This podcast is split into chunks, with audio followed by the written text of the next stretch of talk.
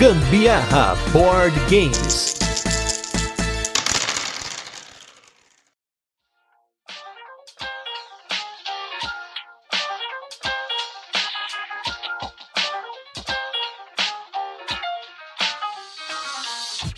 Pra mim, não adianta falar o nome desse jogo de hoje, que vai sempre pra mim ser chamado de o jogo da Moana. Eu sou a Carol Guzmão. E eu sou o Gustavo Lopes, e eu vou fazer aqui uma observação que os nossos apoiadores estão esperando até o final desse episódio, a Carol cantar a música da Moana. Mas, vamos ver, né? E hoje, vamos aqui com mais um episódio do Gambiarra Board Games, o seu podcast sobre jogos de tabuleiro, que faz parte da família de podcasts Papo de Louco. E no episódio dessa semana, nós vamos viajar para um arquipélago abstrato em algum lugar do planeta, que eu imaginava ser as ilhas da Polinésia, mas pode não ser, não sei, através aí das mãos habilidosas e matemáticas do designer, mestre, PhD, top das galáxias Rainer Knizia em Blue Lagoon. Mas antes, vamos para os recadinhos e os destaques da semana e logo a gente volta com a nossa resenha, onde a gente comenta sobre o jogo, apresenta ele, fala como ele funciona, depois a gente fala das curiosidades, a nossa experiência com ele e a nossa opinião. E nos apoiadores da semana tivemos aqui o Bruno Ribeiro, que passou a apoiar o Gambiarra Board Games. Muito obrigado, Bruno Ribeiro, pelo seu apoio. E se você não apoia o Gambiarra Board Games, não deixe de apoiar a gente lá no Catarse. Falta só 15 apoiadores pra gente bater a meta de fazer pro DOF um cartão com a arte do Clemens Franz. Fique esperto aí. E nos destaques da semana temos dois jogos novos que jogamos pela primeira, segunda vez aqui nas últimas semanas, como a Carol bem destacou no último episódio. O destaque da semana, denúncia, não é da semana, literalmente. É o destaque da semana no podcast, mas pode não ser da semana que a gente jogou. O primeiro deles é o jogo Paris, da dupla Michael Kisling e Wolfgang Kammer. Um cara que inclusive deu as palavras aqui no episódio do Pegging 6, uma entrevista que eu fiquei muito honrado de poder conversar com ele por e-mail aí. Um cara que tá tantos anos no mercado, ganhou vários Spiel E ele está com essa dupla, né? Ele e o Kisling mandando bala com vários jogos pra família, e o Paris não deixa de ser um jogo pra família, um jogo lindo, em que você tem os bairros de Paris, está construindo a cidade de Paris, né? Tem ali as áreas de cada lugar ali, tem até o Arco do Triunfo no meio do tabuleiro, né? Aquela coisa que a gente gosta, o brinquedo, né? A gente gosta daquela coisa ali que às vezes até atrapalha na jogabilidade, mas tá bonito e é isso que importa. Nós só jogamos esse jogo em dois até então, para poder aprender o jogo, para poder jogar aí com a minha sogra e minha cunhada. E para dois jogadores, eu senti ele um pouco fraco. Eu acho que ele funciona, assim como muitos jogos podem funcionar para dois, dependendo do seu estilo de jogo. Mas pra gente, eu achei que a gente não conseguiu pontuar bem as chaves em cada um dos distritos, porque você só vai pontuar os distritos, né, os bairros, se tiverem quatro chaves ou mais, se eu não me engano, tem alguma coisa assim. Agora me fugiu a memória exatamente o número, mas a gente pontuou acho que dois ou três bairros, e olha lá, dos seis que tinha no tabuleiro, teve coisa que eu não consegui pontuar, teve decretos lá que você pega durante o jogo, que foi uma disputa, né? A Carol tem um decreto que ela pegou lá que ganhava por dinheiro, né? Os pontos tal. Então, eu espero jogá-lo com mais pessoas para poder avaliar o jogo corretamente, porque eu tenho essa impressão de que muitos desses jogos do Michael Kisling e do Kramer, que é de 2 a 4, eles funcionam melhor em quatro jogadores. Mas, como a gente falou no episódio de Roda em 2, isso vai muito de impressão. Eu achei esse jogo super bem bolado, assim, tipo, de um dinamismo sem tamanho, mas vou falar uma coisa: com mais de dois deve ser bem complicado, porque tinha umas ações ali que a gente ficava de olho em, um, em uma carta de decreto ou outra, e aí eu acho que ia ter altos blocos, hein, de fazer isso. Mas acho que a graça seria justamente essa, mas é claro, né? Tem uma galera que gostou do jogo em dois, porque ele é mais tranquilo, você consegue ir lá pro seu bairrinho, depois você vai pro outro, mas eventualmente não tem jeito, você acaba indo para cima do bairro do amiguinho, tentando aumentar ali o seu valor do controle de área em cada um desses bairros. É que a galera geralmente não gosta de jogos de controle de área para dois, ou leilão para dois, mas eu acho que sempre tem uma exceção. Esse caso que para mim não foi, mas eu espero jogar com mais pessoas, e principalmente porque é um jogo lindo, eu quase peguei ele no Kickstarter na época, eu olhei e falei, putz, eu acho que não vai rolar em dois aqui, no nosso estilo de jogo, vou deixar para depois, e aí, felizmente a gente recebeu esse jogo da Grok, a gente quer fazer um episódio sobre ele, mas ele vai ficar um pouquinho mais pra frente, a gente tem que jogar ele mais vezes em mais jogadores. E o segundo jogo dessa semana é um jogo do meu querido, maravilhoso Alexander Pfister, um dos jogos que estavam faltando para a coleção, que é o jogo Monster Expedition, que é basicamente o Pokémon Board Game by Alexander Pfister. É um jogo de push or luck com dados, no qual você vai ter ali algumas categorias dos monstros, né? Você tem os, os monstros da tipo do céu, da terra e da água, e aí você pode usar ir para um campo para poder capturar esses monstros. Eles vão te dar habilidades, tem um set collection que você pode fazer para poder ganhar mais dados. E a grande sacada do jogo é que todo dado modo que você joga, ele tem um propósito. Ou para você poder capturar esses monstros, aumentar os valores, né, para poder capturar os bichos mais fortes, né, ou até as jaulinhas, que são tipo uns monstros genéricos que vai pontuar um pouco menos no final do jogo, mas pode pontuar bem também. E você tem como ampliar os seus campos de captura, vamos dizer assim, aumentando o número de dados que você vai rolar por jogada. Nesse ponto, eu achei o jogo muito legal. Assim que ele chegou, nós jogamos duas vezes seguidas, assim, na mesma semana, coisa que geralmente não acontece, porque a gente tem bastante jogo para jogar, mas sem dúvida é mais um daqueles jogos que o Alexander Pfister faz, pega uma mecânica, dá uma fisterizada nessa mecânica, coloca umas coisas a mais ali e tal, faz uma miscelânea e fica top demais.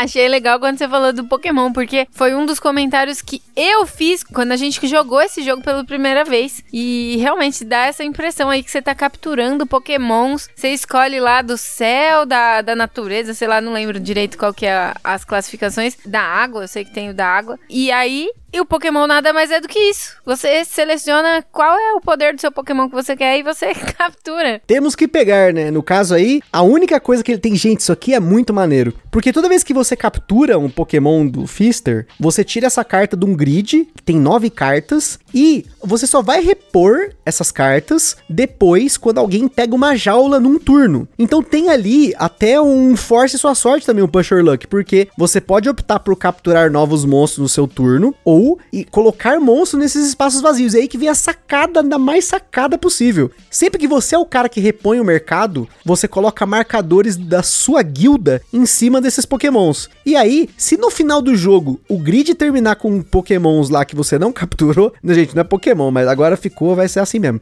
Você pega eles para você, então você pontua por eles também. Então tem um jogo ali, um mind game ali de quem que vai fazer essa reposição, vai pegar a jaula, mas a jaula vale menos, mas você pode ter oportunidade, porque agora cada vez mais tem mais espaços vazios. Então, assim, ó, genial. O jogo é muito legal. É um jogo bem levinho, né? Pro padrão da galera que gosta do Great Western Trail, do Mombasa, do Blackout, do, do Maracaibo. Mas, com certeza, nos agradou aqui 110%. É o do tipo do jogo que eu gosto de jogar aqui durante a semana, numa light. Super bom. Agora só tá faltando o Boom Lake. Colocando o Boom Lake aqui na coleção, a gente novamente completa a coleção do Fister, né? Até a, a hora hora que ele lançar, porque já tem outro jogo que já tá anunciado aí, que é o, é o Mombasa 2.0, que é o Sky não sei o que, que é o Mombasa na Lua. Enfim, só vamos. E agora vamos com o jogo da semana, que esse é um jogo que a Carol também gosta pra caramba. Um jogo com uma temática doideira de morte, negócio meio fúnebre, que é o jogo Gloom.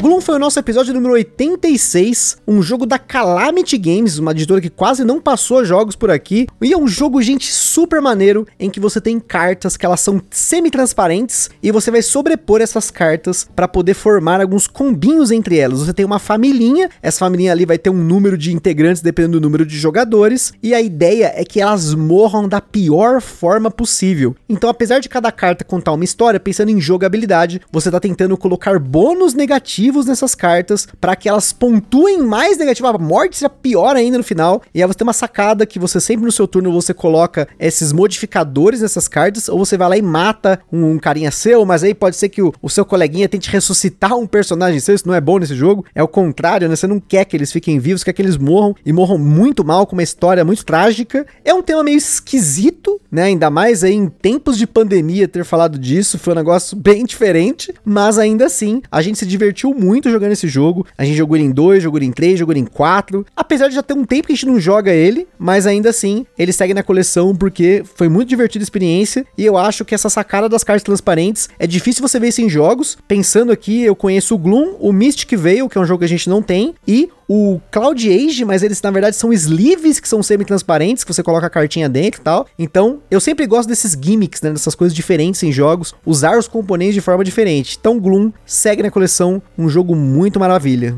É, esse daí foi um dos jogos que eu vi assistindo o vídeo lá do Boards and Burgers. Acho que foi o Diego que apresentou na época, né, B? É a cara do Diego, né? Com certeza foi ele. Não preciso nem ter certeza aqui. E eu falei, eu preciso desse jogo, eu quero muito, eu quero muito. E, e aí, por fim, a gente recebeu esse jogo da Calamity e agora ele é meu. Então acho que a gente acabou esquecendo de considerar que esse jogo ele é da minha coleção pessoal. Verdade. Então não hein? são só quatro jogos, são cinco. Seis. Na verdade, seis. Ó, já tá esquecendo os próprios jogos. A minha única crítica com esse jogo é que a gente teve que pegar uma caixinha pra ele, porque a caixa não fecha. E olha que o jogo nem eslivado tá. Ele já vem por padrão sem conseguir fechar a caixa. Isso daí pra mim me dá uma agonia de ver aquela caixa estufada. E se você se mexe ali, você guardou o jogo na sua mochila ali meio né, torto ali, as cartas caem tudo na mochila tal, fica perigo de amassar. Isso não é bom, apesar das cartas terem uma qualidade absurda. Mas agora vamos com mais um jogo da Grok aparecendo recentemente aqui no podcast, que é o jogo Blue Lagoon.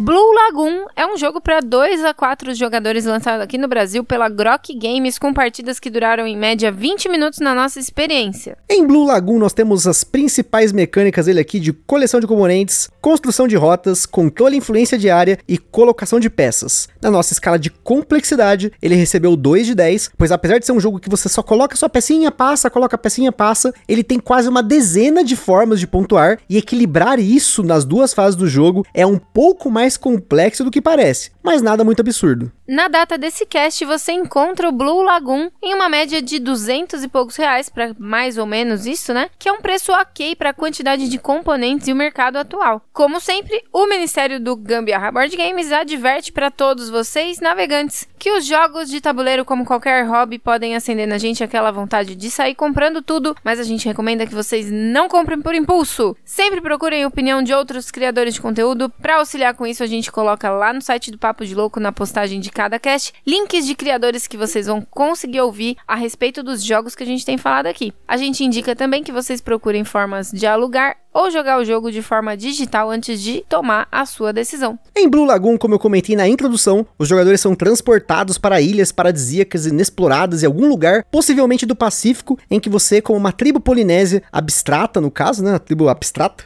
está explorando e colonizando esses territórios. Mas você não está sozinho, afinal, são várias tribos brigando pelo território, que não é lá muito vasto. O jogo é jogado em duas fases com apenas uma diferença entre elas. Você começa o jogo com um número de exploradores de acordo com o número de jogadores e cinco aldeias. No seu turno, você pode colocar um explorador ou uma aldeia, porém as regras de colocação mudam de uma fase para outra. Imagina que o tabuleiro do jogo possui oito ilhas e essas ilhas e o mar possuem hexágonos. No seu turno, pelo menos na primeira fase, você pode colocar o seu explorador com o lado do barquinho virado para cima em qualquer hexágono na água, ou você pode colocar um explorador com a face do explorador para cima ou uma aldeia, desde que esse explorador ou aldeia estejam conectados a um barquinho seu ou a qualquer outra peça sua que você já colocou no tabuleiro. A diferença do explorador para aldeia, sendo assim que ambos você coloca aí em terra firme, é que na fase de colonização todas as peças de jogo são retiradas do tabuleiro após a pontuação, exceto as aldeias. E aí, na fase de colonização, você só pode colocar exploradores ou barcos desde que estejam inicialmente conectados a uma aldeia sua ou a outra peça sua já colocada. E isso muda bem a forma como o jogo é jogado, pois o posicionamento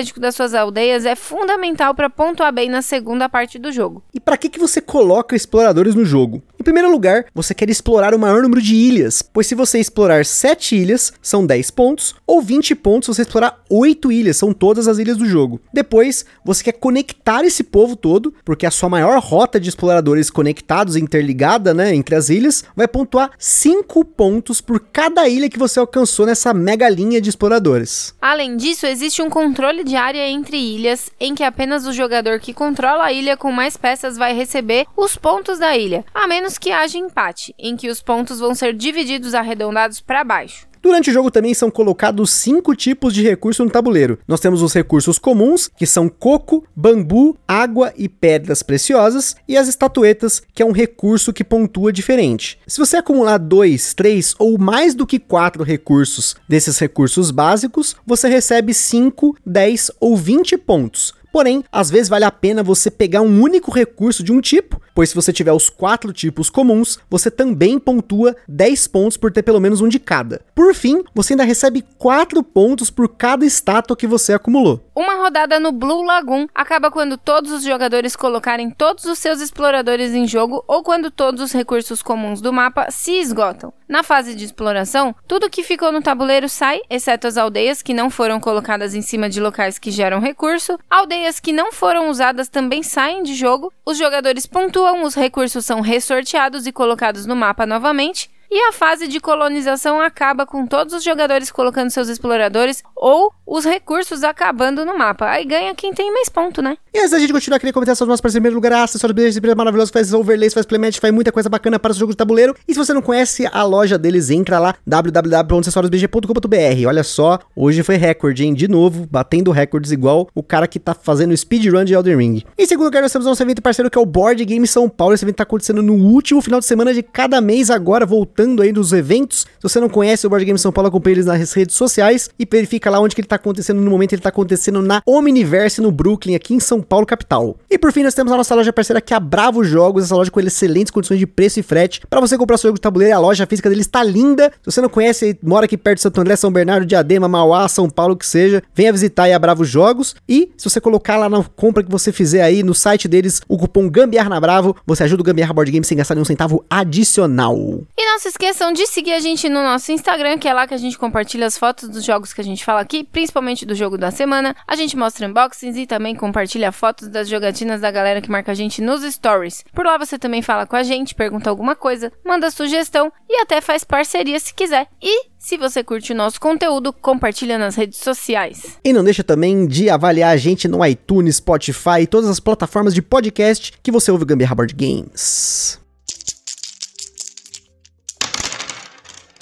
Blue Lagoon é um jogo com pouca história para contar. Acho que dos jogos que a gente falou aqui no podcast, é o que tem menos curiosidade pra gente falar. O que a gente tem para comentar com vocês é que ele foi lançado lá fora pela editora Blue Origin, pelas mãos do mestre Rainer Knizia, com a arte do ilustrador polonês Thomas Larek, ilustrador de jogos como Cry Havoc, o Coop lá de fora, 13 Fantasmas, que foi lançado aqui no Brasil, e até mesmo ele participou da arte de um jogo de designers brasileiros bem desconhecido que saiu lá fora, chamado Vineta. Fique de olho nesse jogo se você vê alguma cópia aí, porque é um jogo BR que saiu lá fora e a maioria das pessoas nunca ouviu falar. Para quem gosta de rankings, apesar de não estar alto lá no BGG, no ranking geral, ele está na 28ª posição do ranking de jogos abstratos. Ainda assim, como muitas das centenas dos jogos do Rainer Knizia, ele não possui expansões, nem promos, nem cartas, nem sleeves, nem nada, então a gente vai direto para as experiências com o jogo. Esse jogo tem uma parada muito legal, que é a simplicidade versus as N formas de pontuar. Chega a ser engraçado, a gente jogou esse jogo com pelo menos umas quatro pessoas diferentes, além aqui eu e a Carol, a gente jogou com os nossos amigos, né, a Bianca e o Rafael, e nós jogamos também com a minha sogra e a minha cunhada. No caso eu joguei, a Carol não jogou essa partida. Mas foi muito engraçado porque o turno desse jogo é extremamente rápido. Chega a ser engraçado porque é tão rápido que muitas vezes a pessoa não se tocou que tá no turno dela, porque é aquele negócio tipo xadrez de velocidade. Você coloca a pecinha, passa, coloca a pecinha, passa. O downtime dele é muito pequeno. Nós jogamos em dois, jogamos em três, jogamos em quatro. O tempo foi igual, né, 20, 20 e poucos minutos. E o downtime dele, gente, é, é, lindo, porque você colocou sua pecinha, você mal piscou os outros três jogadores, pensando em quatro pessoas, hein? Colocou pecinha, colocou pecinha, colocou pecinha, já voltou em você. Dificilmente num turno você vê alguém parando para pensar muito, porque você já tá de olho nas rotas, você já tá de olho no tabuleiro, é tudo aberto no jogo, você tá vendo tudo tá acontecendo, então é mais uma questão de você tentar alcançar as coisas que você quer. Mas, novamente, o número de formas de pontuar e principalmente essa questão questão de você ter o posicionamento das aldeias da segunda rodada é muito importante. Aqui em casa, eu ganhei todas as partidas por um único motivo: o posicionamento das aldeias. Foi só por isso. A galera, quando jogou comigo, né? A gente jogou em 3, jogou em 4, não posicionou as aldeias direito. E aí, na hora de fazer as rotas, de fazer as pontuações ali, acabou não se tocando que as aldeias não estavam em locais que poderiam auxiliar ali na hora de pontuar e na hora de criar a própria rota em si, né?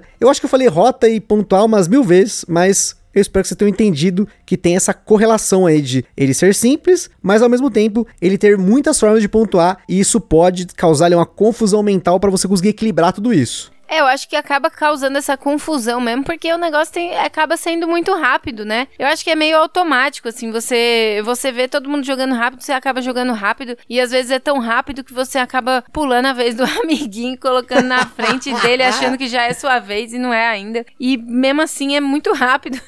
Mas esse negócio de colocar a aldeia em lugar estratégico, isso daí realmente é muito importante. Eu tô tendo, assim, eu tava tendo uma visão mais de colocar a aldeia próximo da onde tem fornecimento de recurso. Só que eu tô pensando que talvez eu tenha que mudar minha estratégia, que talvez ali não seja a melhor forma de pontuar. Porque eu não consigo criar rotas tão legais assim, né? Porque eu sempre foco em tentar pôr o máximo possível de aldeias próximas para poder pegar recurso e ao mesmo tempo tentar criar a rota. Só que aí, numa dessas, principalmente em mais jogadores, sempre tem o furazóio que corta a sua rota e você não consegue atravessar pro outro lado da ilha. E assim, em 2, 3 e 4 jogadores, a única coisa que muda no jogo é a quantidade de, de aldeões que você tem. Tem Furazóio nos três jogadas diferentes ali, nos, nas três contagens de jogadores. Eu senti que teve Furazóio do mesmo jeito, porém, eu acho que assim, em dois jogadores, uma furada de olho é fatal. Uma das partidas que eu joguei com a Carol, ela tava fazendo uma rota e eu cortei ela de um jeito que não teve como ela recuperar. Eu simplesmente bloqueei ela algumas ilhas ali, ela não conseguiu fazer a pontuação lá de 7 ou 8 ilhas, a rota que ela fez ficou pequena e eu acabei cortando ela sem ela perceber que eu tava fazendo isso. Em três jogadores, já foi bem mais cruel, mas teve mais cortes, porque eu consegui me recuperar. Porque aí, quando você tá em, três jogadores, você vai ter menos oportunidades de pontuar, vai ter mais gente fazendo a, o, o, controle de área em determinadas ilhas. Então, o equilíbrio você tem que pensar, pô, mas se eu perder aqui, eu ganho ali. Se eu perco aqui, eu ganho ali. E em quatro pessoas, eu achei que o tabuleiro ficou bastante ocupado. E, e assim, você tem menos aldeões, então você novamente tem ainda menos chance de pontuar. Então você tem que pensar ainda mais em o que você vai poder ali vamos dizer assim, conquistar, né? Pegar um pedaço da ilha, tentar fazer alguma rota ali que vai te beneficiar mais, mas ainda assim isso depende muito do bloqueio, né? Os jogadores eles têm que ser muito agressivos nesse jogo, o que é um negócio muito louco, porque é uma agressividade passiva, né? Esses bloqueios, esses cortes, essas furadas de olho, porque ele é um jogo tudo bonitinho, né? Tem essa carinha de Moana, né? A arte lá da, do, dos polinésios, as ilhazinhas coloridas, tudo muito azul, bonito tal. Só que ele é um jogo muito abstrato do ponto de vista de jogabilidade porque o tema ali é indiferente, e principalmente na questão de você tentar fazer a sua melhor rota, otimizar suas ações, pensando que muitas vezes é melhor você cortar um amiguinho naquele momento, deixar ele pegar uma outra coisa ali, porque ele vai pontuar ainda menos. Ou às vezes um recurso que ele pegar ele vai ganhar 5 pontos, mas um corte que você fez ele vai deixar de ganhar 10, 15 pontos. Então tem que pensar muito bem por onde você vai percorrer o tabuleiro, e isso muda muito em cada quantidade de jogadores. A Carol só jogou em 2 e 4, eu joguei 2, 3 e 4 e eu senti essa progressão no jogo. Eu gostei ele nas três quantidades de jogadores, assim, para falar a verdade, depois que eu refleti bem, ele é outro jogo em dois, outro jogo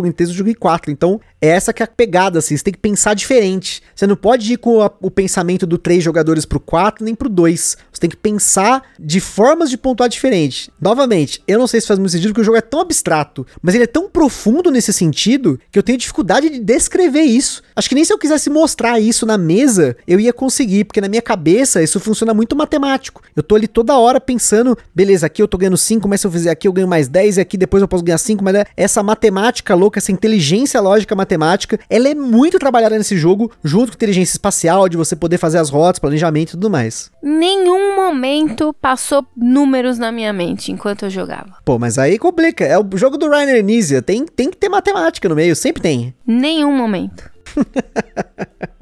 E, e, assim, ele é um bom jogo de entrada. Novamente, eu não sou muito fã desse termo, mas ele é um bom jogo para você colocar pessoas novas no hobby. Ele pode ser sim, ainda mais essas pessoas que gostam de jogos abstratos como xadrez, dama, ludo. Ele tem essa pegada por ele ter essa lógica tática com planejamento a longo prazo, você ter ali várias jogadas, alguns cortes, né? Por exemplo, teve um, tem um corte lá que eu chamo de borda da ilha, tá? Que é quando você começa a comer pela borda da ilha ali, para que a pessoa não consiga entrar de jeito nenhum. Só que para você fazer isso, geralmente vai, você vai fazer em ilhas menores, porque você vai conectar a sua rota enquanto você pega recurso e corta o amiguinho. Então tem toda uma tática de você fazer a borda da ilha, as bordas inferiores, tentando jogar a pessoa pro meio, né? É muito louco isso. E eu acho que o, o Rainer Knitz, ele sabe fazer isso muito bem, só que com um jogo com regras extremamente simples. É o que a gente falou. Colocou a peça, passa. Colocou a peça, passa. Só tem aldeia, água e terra. E você coloca o bonequinho lá e pronto, né? Fora, obviamente, as formas de pontuar, que é isso que a cara falou: ah, mas eu joguei sem pensar na matemática. Se você jogar sem pensar na matemática, também dá para jogar de boa, tranquilamente, você vai se divertir ali. Eu vejo um abraço aí pro Thiago Queiroz, da Paizinho Vírgula. Eu vejo ele jogando com os filhos dele esse jogo, acho muito legal ver como ele incentiva a criançada a jogar esses jogos. E muitas vezes eles estão jogando ali para se divertir, não tá pensando que nem eu ali que tá fritando a cabeça